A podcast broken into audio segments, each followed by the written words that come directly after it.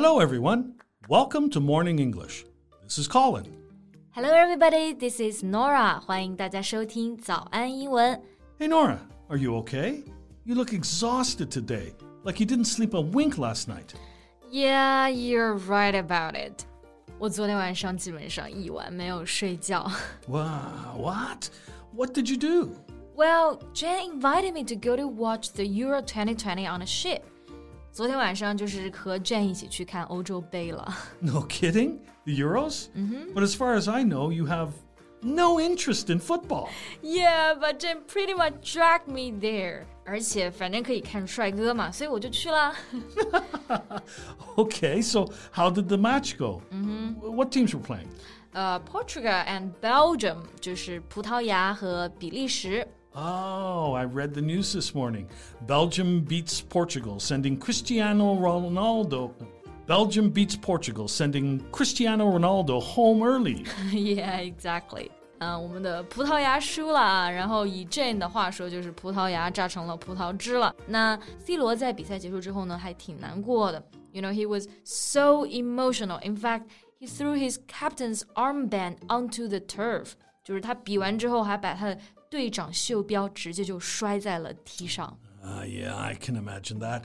Well, after all, this might be his final ever game at the Euros. 对，其实这也可以理解了，因为今年 C 罗已经三十六岁了，很有可能呢是他最后一次参加欧洲杯了。 Well, I assumed that they could have done better since they were the defending champions.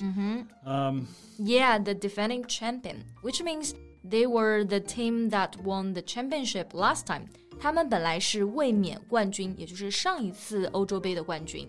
But there is one thing that's for sure. If that was Ronaldo's final game ever at the Euros, then he's bowed out as its greatest player ever. Definitely.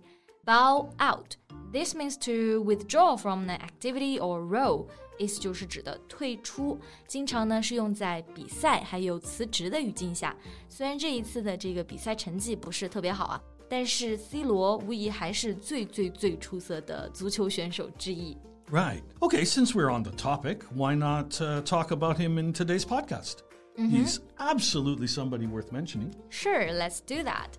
OK，其实那我们刚开始说到欧洲杯啊，或者是世界杯，像这种类型的比赛，英文中我们到底用哪个词比较合适呢？因为其实感觉说到比赛啊，是有很多个单词的，比如说有 competition、match and so on。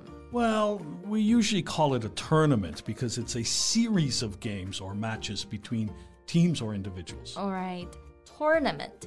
那这个单词会比较准确，因为它指的是联赛、多次比赛的这种锦标赛。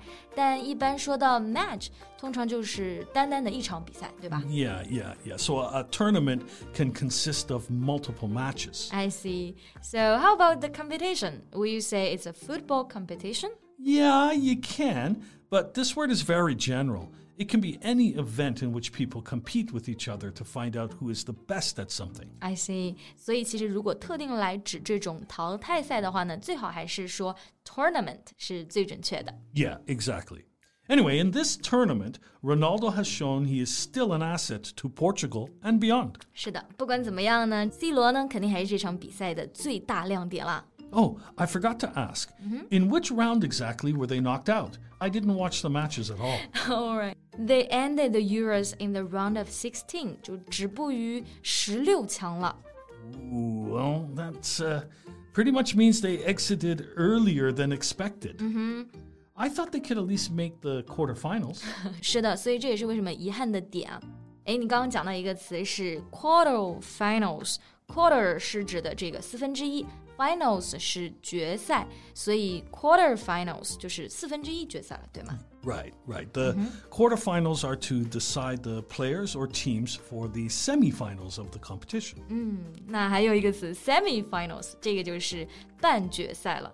呃、s o there will be four teams in total in semi-finals. Exactly. And then is the, well, final, in which two teams are competing to become the winner. Right, right, right，就是最后的决赛，就是 final。 OK，啊、讲到这里啊，我其实前几天还看到一条关于 C 罗的新闻，It soon made all the headlines of newspapers。 Um, uh, do you mean that he moved the Coke bottles away during the press conference? 对，a press conference 就是指的记者招待会。 其实这件事呢，主要是说，C 罗在会上呢就直接移走了面前的两瓶可乐，然后拿起了旁边的水。这个本来是没什么的，问题是可口可乐是赞助商。Yeah, and Coke is a sponsor of Euro 2020, so that became something quite serious. right？那刚刚讲到一个词 sponsor，这个单词的意思就是赞助商了。 Yeah, they are there to pay the costs of a particular event, and they use it as a way of advertising. Right, right. But this act seems normal to me, actually. 就我感觉这个行为还好啊，因为我平时就不太怎么喝这种 carbonated drinks，就是碳酸饮料，一般就直接 drink water。 yeah, but the coincidence is uh, that the next day, Portugal was out of the Euros, and billions of Coca Cola's market value was just wiped out. 对这件事情呢，其实最搞笑的就是接下来第二天发生了很多事情，都是巧合。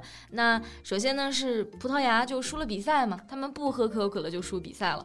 而且可口可乐公司呢，几亿市值就这样蒸发掉了，所以观众就把这些事情就联系在一起了。Yeah, and it's so funny that there were loads of memes about it.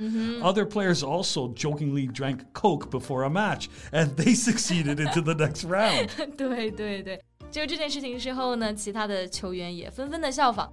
不过他们就反着来，他们玩起了这个可乐梗啊，就比赛之前喝可乐，然后结果就晋级了。然后他们还故意把这个可口可乐放在这个发言台前面，要赞助商跟他们合作。